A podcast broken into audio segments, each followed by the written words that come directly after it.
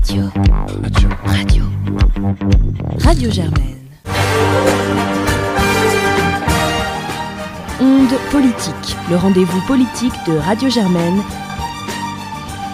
Bonjour à toutes et à tous dans ce deuxième épisode spécial où nous allons interroger les représentants des différents syndicats de Sciences Po en cette fin mouvementée du premier semestre 2021-2022. Après avoir interrogé Hugo Jean pour l'UNEF, nous avons le plaisir avec Ali pour ce deuxième entretien donc d'accueillir Antoine Defruy, vice-président de Nova, avec qui nous allons parler de sujets aussi divers que le nouveau président de Sciences Po, la santé mentale des étudiants, l'image de Sciences Po ou encore l'actualité politique récente dans l'école. Bonjour Antoine. Bonjour, merci beaucoup pour l'invitation. Et pour commencer cette émission, nous allons revenir sur la principale information à Sciences Po de ces dernières semaines, même si elle commence à dater un peu, c'est vrai, euh, puisque cela fait maintenant près d'un mois que M. Mathias Vichra a été choisi comme nouveau directeur de l'école. Alors, quelle est votre réaction vis-à-vis de la nomination de M. Vichra à la tête de Sciences Po Paris après son élection par le conseil de la FNSP Alors, euh, M. Vichra, c'était le candidat qui présentait la, candidature la plus équilibrée, la plus sérieuse à notre sens.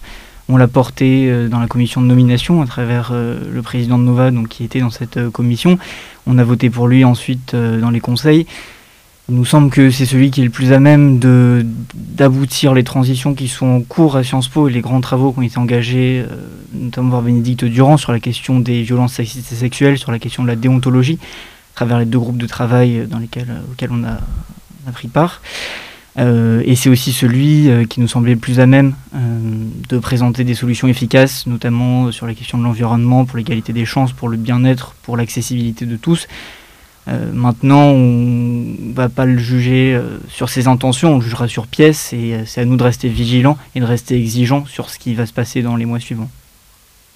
Alors justement, tu viens de parler, tu viens d'évoquer le, le processus de nomination et dans votre communiqué du 9 novembre à l'UNEF, donc juste avant que la décision du Conseil soit prise, euh, vous avez déclaré avoir soutenu M. Vichra dans ce scrutin et votre président Raphaël Zawati euh, a, vous, avez précisé qu'il a, je cite, participé activement aux travaux de la commission de proposition en tant que vice-président étudiant du Conseil de l'Institut.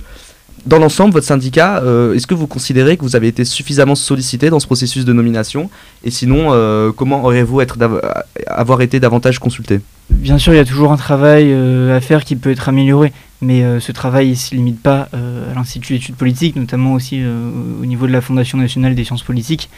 Euh, Aujourd'hui, euh, il y a la question de la composition de ton conseil d'administration, on en a beaucoup parlé au moment de l'affaire du Hamel, et puis aujourd'hui, bon, c'est tombé un petit peu euh, en désuétude. Il y a aussi euh, la question de savoir euh, comment est-ce que les étudiants sont représentés donc, dans le conseil d'administration de la FNSP. Aujourd'hui, euh, c'est clairement pas... satisfaisant. Après, sur le processus de nomination, voilà, il y a eu des, il y a eu des, il y a eu des problèmes, il y a eu des insuffisances. Il y a aussi eu la question de, la, de, la, de la confidentialité des délibérations qui n'a pas été respectée. Il y a un certain nombre de fuites dans la presse qui ont été orchestrées par certains candidats. Bon, le but de tout ça, c'était de nous permettre de passer à autre chose, de regarder vers l'avenir. Euh, il me semble que ça sert à rien de s'attarder sur ce processus de domination. Maintenant, on doit, euh, euh, faire face aux défis qui attendent Sciences Po pour les années à venir. Eh bien, par rapport à ces défis, Monsieur Vichra avait évoqué à notre antenne la question du temps de travail pour les élèves de Sciences Po.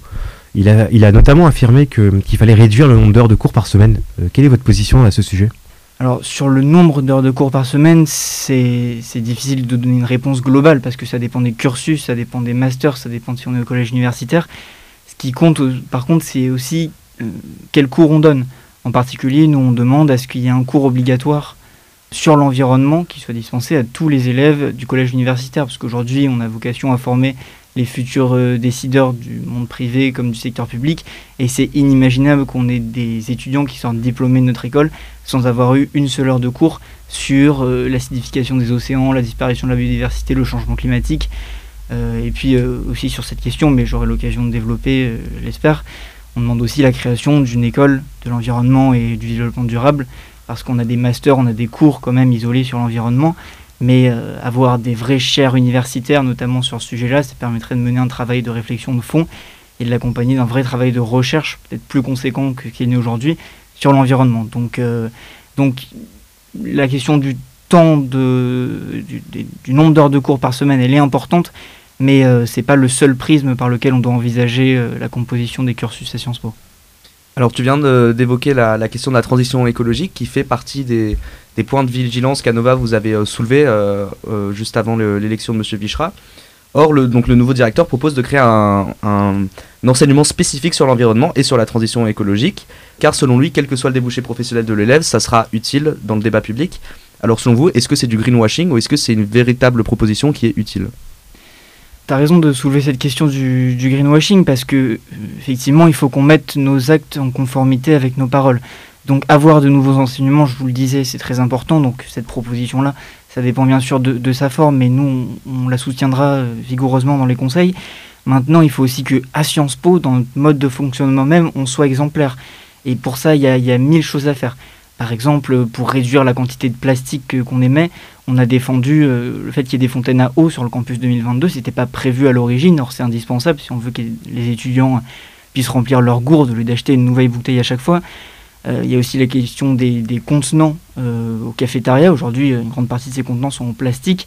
Faut inciter les, les, étudiants, euh, par exemple, aussi à amener leur propre couvert.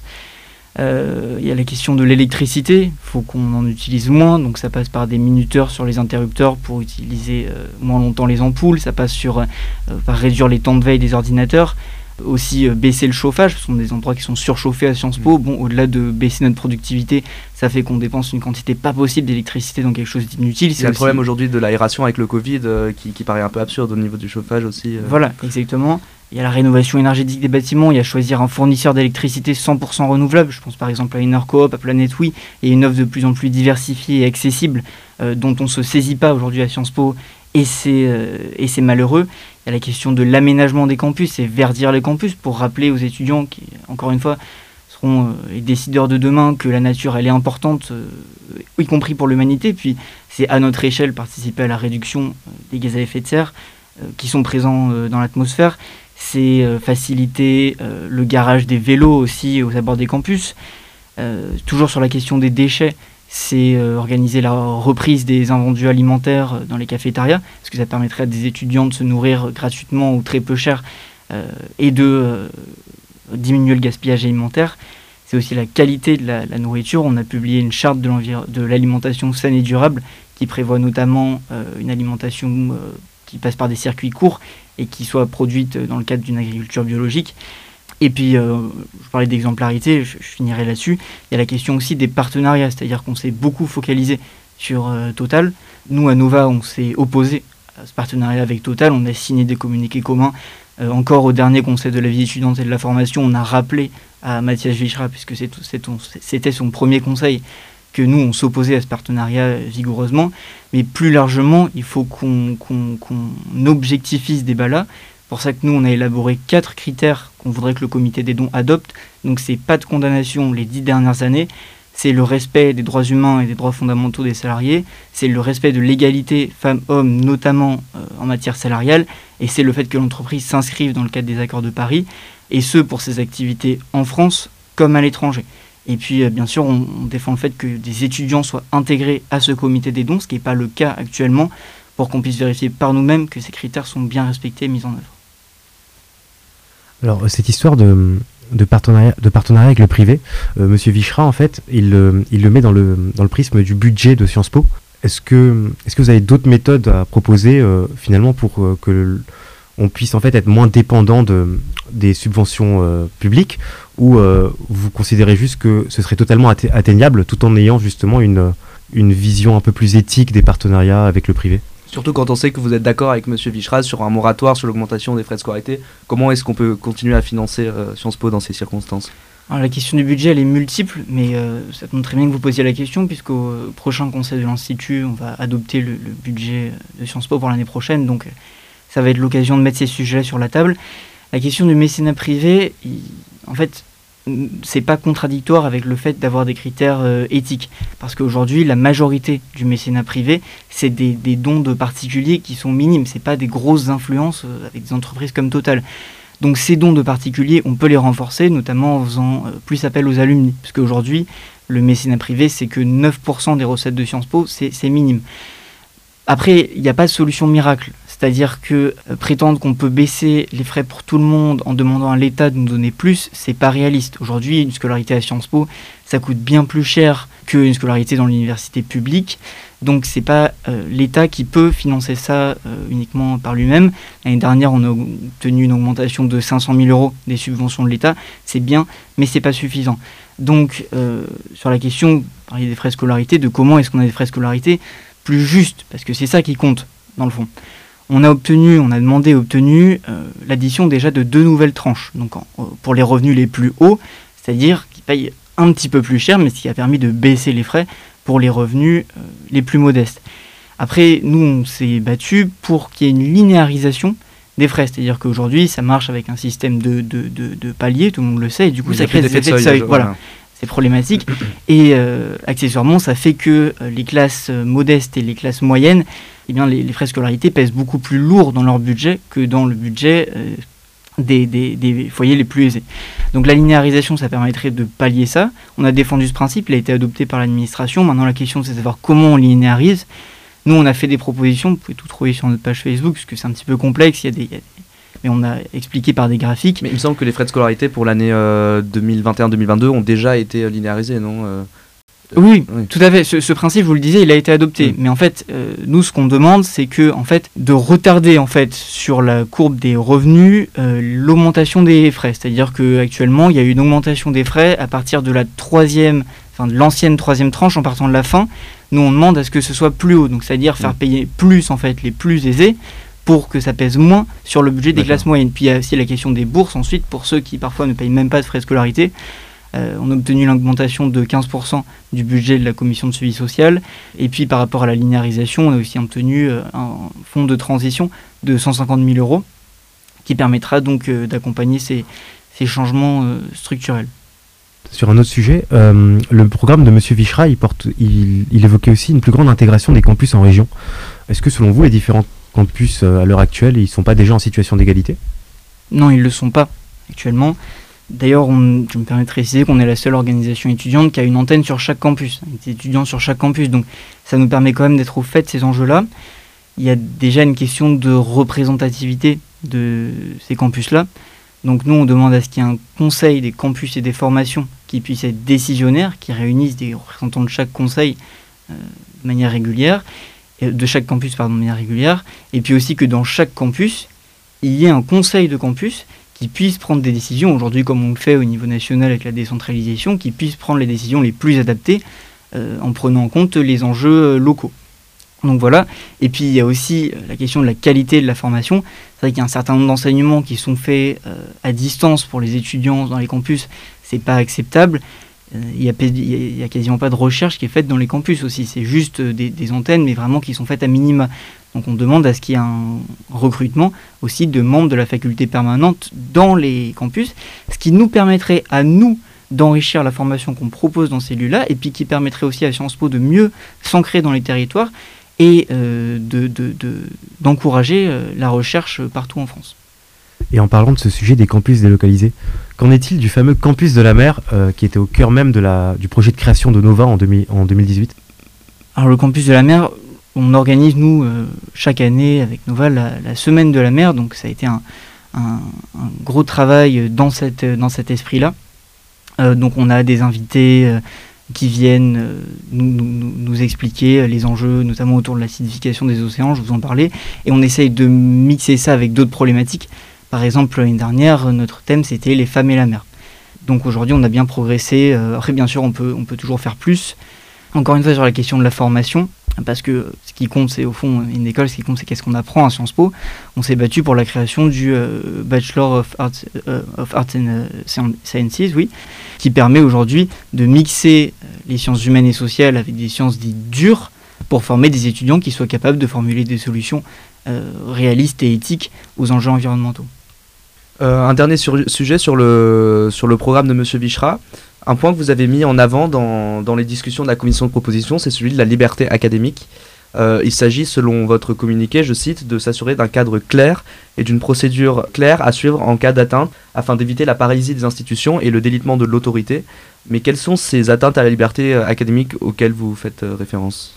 La liberté académique, c'est la liberté d'expression, c'est-à-dire permettre dans un cadre apaisé à toutes les opinions et à toutes les pistes de recherche de se développer et d'être entendues. C'est aujourd'hui le but d'université et c'est pas acceptable que ce soit mis en cause.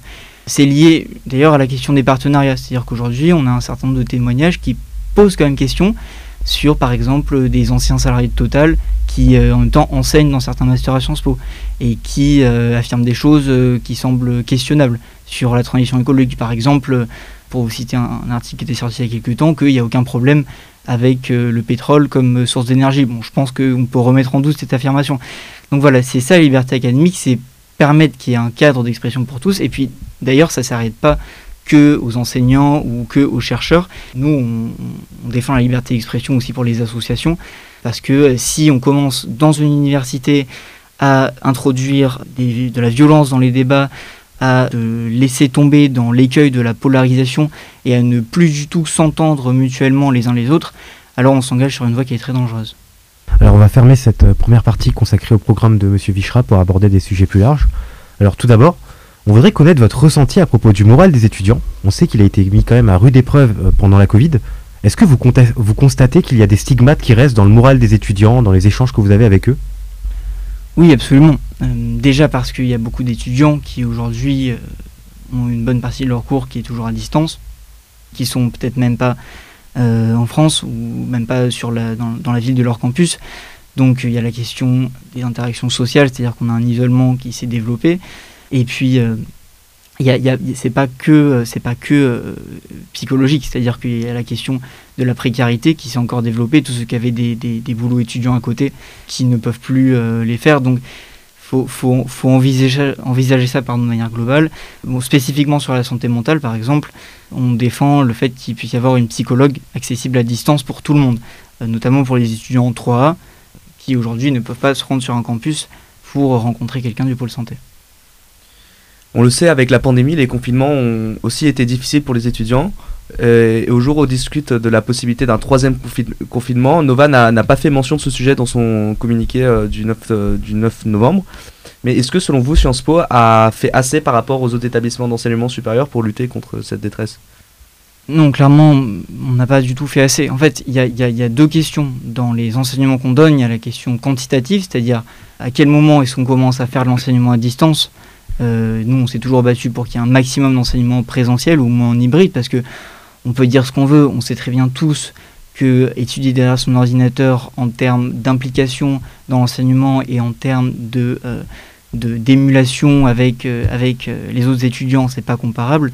Donc, voilà, et puis même si on est obligé de mettre en place des restrictions, par exemple, on a demandé à ce qu'au moins les cours de langue puisse se faire en présentiel. Je pense à certaines langues comme, euh, comme l'arabe par exemple, où c'est très compliqué euh, d'étudier ça si on n'a pas un tableau sur lequel on peut écrire, etc. Donc voilà, aujourd'hui, bon, on va pas faire des spéculations parce que on ne sait pas le, détail des restrictions sanitaires qui pourront être mises en vigueur euh, plus tard, mais dans tous les cas, on est, on est toujours sur la même ligne. Et justement, du fait de cette situation sanitaire encore instable et floue, pour l'instant, l'assiduité, elle n'est pas comptée à Sciences Po. Quelle est votre position à ce sujet pour le prochain semestre Ou peut-être même avez-vous déjà des informations à nous communiquer? Aujourd'hui, on n'a pas d'informations à vous communiquer, mais, euh, mais on, pourra, on pourra en tout cas poser cette question-là dans les prochains conseils. Mais euh, aujourd'hui, euh, c'est heureusement que l'assiduité n'est pas comptée. On a déjà un contexte qui est particulièrement stressant qui est stressant sur le plan personnel. On a peur d'être contaminé parce que même si on est jeune, il y en a qui ont des comorbidités, il y en a qui, peuvent euh, aujourd'hui subir des séquelles graves euh, à cause euh, de la pandémie. On a peur pour nos familles, on a peur encore une fois pour notre capacité à payer notre loyer, à se nourrir. Donc le contexte est déjà assez stressant pour que Sciences Po en rajoute, sachant qu'aujourd'hui ça ne veut pas dire, je pense à, certains qui pourraient avoir peur légitimement que ça dévalorise nos cursus ou que euh, les enseignements soient moins qualitatifs. Bon, aujourd'hui, on a toujours des évaluations finales, on a toujours, euh, je pense, une, continuité de l'enseignement euh, qui a été permise, il faut quand même le dire, par le travail des équipes administratives et enseignantes de Sciences Po. Pour revenir à des sujets un peu plus politiques, tu as mentionné tout à l'heure le sujet de la liberté académique et en particulier de la liberté d'expression sur le campus. Et lors des, élections, euh, des dernières élections pour les initiatives étudiantes, euh, l'UNEF s'est associé à Solidaire pour s'opposer à l'arrivée de Génération Zemmour dans les associations à Sciences Po. Le vice-président de l'UNEF, euh, Hugo Jean, a d'ailleurs défendu ce choix à notre micro. Trouvez-vous qu'un syndicat est légitime pour s'opposer à l'existence d'associations qui ont pourtant été sélectionnées par Sciences Po et élues par les élèves? Si oui, euh, pourquoi est-ce que vous ne vous êtes pas joint à cette initiative? Je, je, me permets de vous corriger sur ce point-là. En fait, il y, a, deux questions. Il y a qu'est-ce qu'on fait avant l'élection en tant qu'initiative étudiante et qu'est-ce qu'on fait après? Qu'est-ce qu'on fait avant? Nous, on s'est opposé à ce que cette initiative soit reconnue. On a fait un communiqué, vous pourrez le retrouver, parce qu'aujourd'hui, euh, Génération Z, euh, c'est une initiative qui vise à défendre la candidature euh, d'Éric Zemmour à l'élection présidentielle. Cette candidature ne nous paraît pas compatible avec nos valeurs de, respect des droits fondamentaux, de lutte contre les discriminations et avec les, valeurs républicaines de manière générale, avec le respect de l'état de droit. Donc euh, nous, on, s'est opposé à ce que euh, cette initiative étudiante soit reconnue. Bon, maintenant, il se trouve que les étudiants ont voté pour elle. Donc dès lors, la question elle est plus compliquée, mais c'est pas en fait au syndicat de s'opposer à ce que cette initiative soit reconnue, parce que la loi et le règlement de Sciences Po le font déjà très bien. C'est-à-dire qu'il y a des limites qui sont posées à la liberté d'expression, c'est-à-dire qu'on on peut s'exprimer, mais euh, les appels à la haine, les appels à la discrimination, c'est strictement prohibé. D'ailleurs, M. Zemmour a été condamné pour ces faits-là en, en, 2018, euh, puis encore cette année. Donc la loi pose ces conditions-là. Le règlement de la vie étudiante, en son article 3, précise que tout propos, notamment raciste, ne saurait être toléré au sein de notre école. Et nous, dans la charte des valeurs qu'on a adoptée au sein de Nova, on se réserve le droit de s'opposer à une conférence ou à une initiative étudiante qui tiendrait de tels propos, en particulier euh, s'ils ont déjà été condamnés par la loi, condamnés en tout cas devant des, juridictions, parce que c'est un critère objectif. Donc euh, nous, euh, on a été très clair sur ce point-là, et d'ailleurs c'est regrettable que l'administration ait permis à cette initiative étudiante de se présenter, parce qu'il y a d'autres initiatives qui ont été bloquées en amont du vote parce qu'elles ne respectaient pas ces critères-là. Et du coup, si jamais on parle de l'éventuelle venue d'un candidat d'extrême droite à Sciences Po, euh, comment est-ce que vous réagiriez euh je, je, vous l'ai dit, on se réserve le droit de s'y opposer. Après, ça dépend des modalités de cette invitation, ça dépend notamment de s'il y a un contradictoire ou pas. Euh, mais en tout cas, si c'est simplement l'invité pour qu'il puisse débiter ses idées sans aucune remise en question de ses affirmations, nous, clairement, on s'y opposera. Mais du coup, qu'est-ce que vous voulez dire par vous opposer à cette venue? Vous parlez d'un simple communiqué, vous parlez d'un appel au blocage C'est s'y opposer publiquement, déjà, donc prendre position. Et c'est euh, parce que l'administration a ce pouvoir-là, c'est demander à l'administration de prendre les mesures qui s'imposent. Euh, par exemple, il y a récemment, euh, justement, Génération Z a voulu inviter le rédacteur en chef de Valeurs Actuelles. l'administration l'a empêché. Après, la question, c'est est-ce qu'on doit aller bloquer physiquement une manifestation au risque qu'il y ait des violences, au risque qu'il y ait des mise en cause de l'ordre public, bon, c'est pas la ligne qu'on tient. Il me semble que personne n'a envie qu'on ait euh, des violences en péniche. Voilà, c'est des moments qui sont, qui sont tristes pour tout le monde. Et nous, on n'a pas du tout la volonté de participer à ça. Pour revenir à un sujet qui concerne euh, les étudiantes et les étudiants de Sciences Po au quotidien, on va aborder le, sujet euh, toujours aussi sensible des violences sexistes et sexuelles dans l'enseignement supérieur. Alors l'année dernière, Sciences Po a été frappé par plusieurs scandales, que ce soit Sciences Po ou l'affaire euh, du Hamel.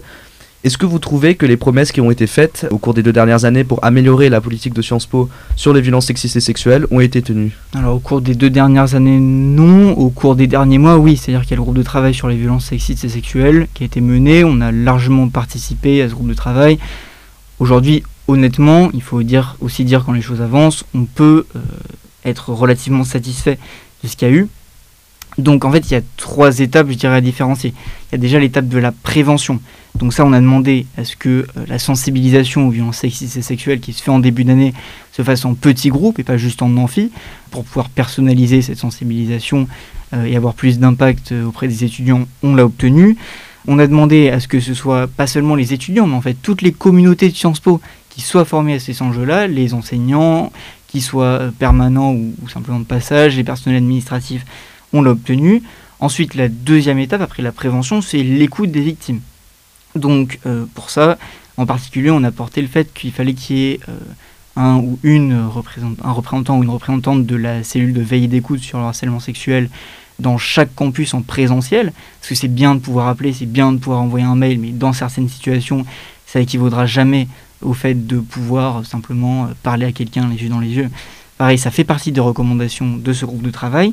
Et puis aussi au niveau de la sanction ensuite, euh, c'est par exemple avoir une enquête qui soit mise en œuvre dès qu'il y a une dénonciation de manière automatique, parce qu'aujourd'hui le choix de lancer une enquête dépend de l'administration de manière assez arbitraire.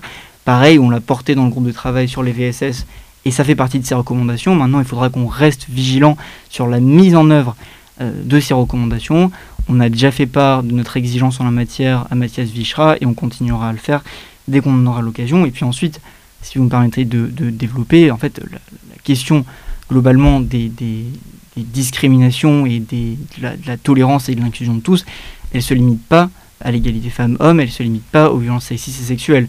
Par exemple, l'inclusion des personnes en situation de handicap, que ce soit en renforçant l'accessibilité du site internet de Sciences Po ou euh, en renforçant l'accessibilité de tous les campus. Ça, c'est un enjeu important. Et puis il y a aussi euh, la lutte contre toutes les formes de discrimination, qu'elles soient liées à la religion, qu'elles soient liées aux origines réelles ou supposées. On est en train de mener un travail là-dessus euh, en partenariat avec l'UEJF et euh, on est en discussion avec SOS Racisme et Coexister pour qu'ils se joignent à ce travail-là. et donc on, formulera bientôt des, des propositions là-dessus et on demande aussi est-ce qu'il y ait une cellule de veille et d'écoute sur ces sujets-là, sur ces sujets-là, sur le même modèle de, que celle qui existe déjà pour les, pour les VSS, qui soient euh, formés. Alors, par contre, est-ce que vous ne pensez pas qu'il faille en fait une limite à l'implication de Sciences Po? Je m'explique. Sciences Po est actuellement une commission de discipline indépendante de la justice qui peut engager des sanctions disciplinaires, notamment cela peut aller jusqu'à l'exclusion.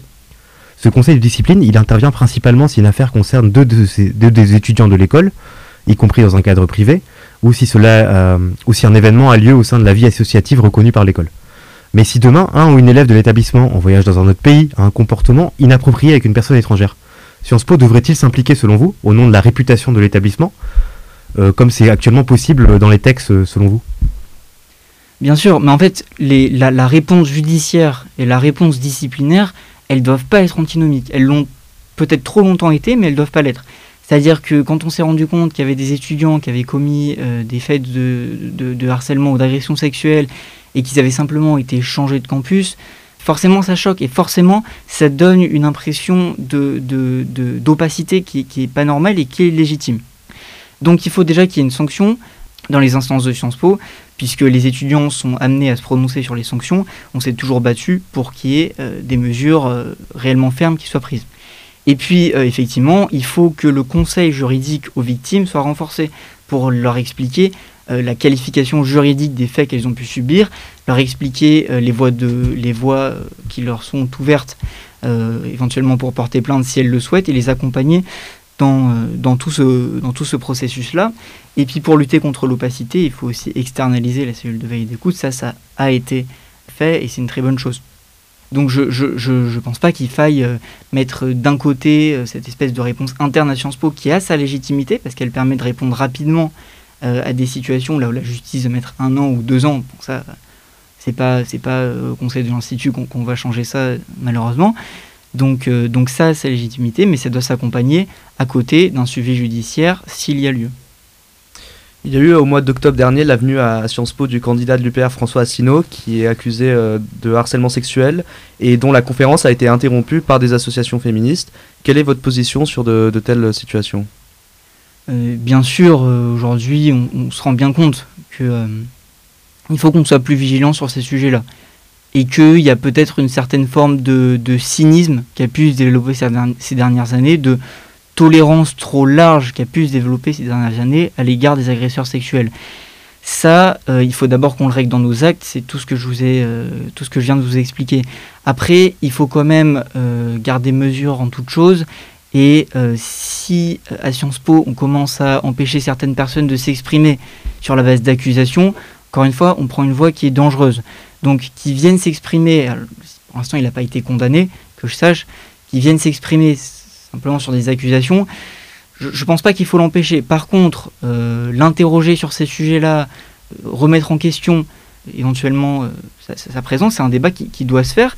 Mais c'est pour ça que j'en appellerai plus à la responsabilité individuelle des associations qui invitent des personnalités, de savoir qui est-ce qu'elles veulent mettre en avant, voilà, de savoir peut-être est-ce qu'elles veulent éviter de choquer certaines personnes qui au sein de Sciences Po auraient pu être victimes d'agressions sexuelles.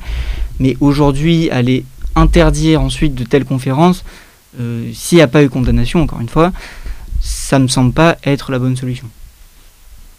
Alors maintenant, juste une question rapide sur l'image de Sciences Po. Alors je pense ne choquer personne en disant que Sciences Po a mauvaise presse dans l'opinion internationale. L'école est souvent taxée d'élitisme, de copinage, d'être hors sol. Est-ce que vous partagez ce constat? Et euh, surtout, qu'est-ce que vous proposez pour améliorer, pour améliorer l'image de notre école à l'extérieur? En fait, l'image, elle est intrinsèquement, euh, elle est intrinsèquement liée à la réalité. On ne peut pas penser que ce soit juste une représentation mentale qui vienne de nulle part. c'est vrai qu'aujourd'hui, à Sciences Po, on n'est pas encore socialement, géographiquement représentatif de la population. Donc, en fait, c'est très lié à la question de l'égalité des chances. Euh, et sur ça, il y a deux sujets principaux. Il y a la question des admissions. Aujourd'hui, euh, notre objectif, un des objectifs qu'on s'est fixé à Nova, c'est d'avoir un euh, candidat admis qui vienne de chaque département. On a progressé sur cette voie-là, on n'y est pas encore tout à fait, mais avec l'ouverture, avec l'inclusion de Sciences Po dans Parcoursup, on va progresser sur tous ces sujets-là. Et d'ailleurs, on, on s'est battu pour qu'il y ait le nouvel écrit personnel, vous savez, qu'il y a dans la procédure d'admission, qui permet à chacun d'exprimer réellement son, projet, euh, son projet euh, et qui permet de se détacher un petit peu de, critères purement académiques qui créent euh, la discrimination. On s'est aussi battu pour le doublement du nombre de lycées conventionnés éducation prioritaire. Bon, malheureusement, il y a encore du progrès à faire. Par exemple, on s'est aperçu que l'année dernière, le nombre d'admis par la procédure CEP avait baissé. Donc là-dessus, il faut qu'on se remette en question. ça passera notamment entre autres par l'ambassadorat étudiant que nous on défend pour aller vraiment parler de Sciences Po dans les territoires, dans les lycées et démocratiser Sciences Po. Puis il y a la question évidemment des, aides qu'on apporte et des frais de scolarité. Ça on l'a, on l'a, on l'a déjà évoqué, mais ça, ça, doit vraiment, euh, on, doit, encore progresser sur ce sujet-là, sur les bourses, mais également sur tout ce qu'il y a autour en fait, pas que pendant la scolarité. Donc sur l'alimentation, aujourd'hui, Nova soutient la liste euh, Le Paris étudiant pour euh, les élections au Crous, qui défend l'instauration d'un échelon zéro qui permette l'accession au repas à 1 euro au Crous. Puis c'est aussi, quand on est hors les murs de Sciences Po en césure, on défend le fait que la césure elle puisse être gratuite, puisqu'aujourd'hui, vous savez, les étudiants qui font une césure payent un quart des frais de scolarité. Et ça, c'est d'autant plus légitime que de nombreux étudiants n'ont pas pu partir à l'étranger pendant leur troisième année. Donc ça pourrait faire une espèce de compensation, leur permettre plus facilement de partir pour rattraper ces mois extrêmement enrichissants desquels ils n'ont pas pu bénéficier. Enfin, pour terminer, une dernière question sur euh, un sujet d'actualité que tu viens d'évoquer, puisqu'il s'agit de l'élection des représentants de tous les étudiants parisiens au conseil d'administration du Crous de Paris, puisque le scrutin commence donc après-demain, le lundi 6 décembre. Nova a décidé de se joindre à une liste partisane pardon, et indépendante nommée Le Paris étudiant. Cette liste compte euh, trois de vos membres. Pourquoi avez-vous choisi cette liste? Avec qui vous êtes-vous associé? Et quelle est votre ambition pour le Crous de Paris? Alors on s'est associé à des, associations euh, de, tous bords et qui viennent de différents... Euh, on essaie d'être le plus représentatif possible. Euh, il y a des associations qui bien sûr adhèrent à nos idées. Je pense par exemple à Assas Environnement, qui se bat depuis plusieurs années pour sensibiliser et agir concrètement en faveur de la transition écologique à l'université. Donc euh, aujourd'hui, cette liste, je, vous l'ai dit, c'est une liste qui s'est engagée par exemple pour l'égalité euh, des chances et pour euh, lutter contre la précarité étudiante à travers l'accession plus large au repas à 1 euro. Puis c'est aussi une liste qui défend, qui défend le, respect de l'environnement dans les crousses. c'est une liste qui défend des crousses qui soient plus en phase avec les enjeux actuels. Je pense à des choses toutes bêtes, mais comme la publication en ligne des menus du crous. Voilà, c'est la liste qui nous paraissait le plus pertinente et qui nous paraissait en phase aussi avec notre démarche à Nova. C'est-à-dire que Nova, notre originalité, c'est avant tout notre méthode, essayer d'agréger le plus de ressentis et le plus de réalité possible, que ce soit en ayant des antennes dans tous les campus, je vous l'ai dit, que ce soit en ayant des personnes qui viennent de tous bords politiques, tous bords politiques qui soient dans le respect des, des valeurs euh, républicaines, bien sûr, de manière à proposer euh, des solutions qui soient pas dogmatiques, qui soient pragmatiques et puis, qui puissent être concrètement euh, adoptées. Parce qu'aujourd'hui, si on s'enferme dans des positions euh, de principe, concrètement, ça va être joli, on va faire des communiqués, on va peut-être avoir un écho sur les réseaux sociaux, mais on va aboutir à rien. Donc nous, on essaye d'avancer, de, grappiller tout ce qu'on peut petit à petit. on l'a fait ces dernières années, on va continuer de le faire. Et le pari étudiant, c'est ce qu'il propose de faire au niveau du CROSS. Eh bien, je pense que nous allons clore cette interview. Merci beaucoup, Antoine, d'être venu à notre micro. Merci à vous.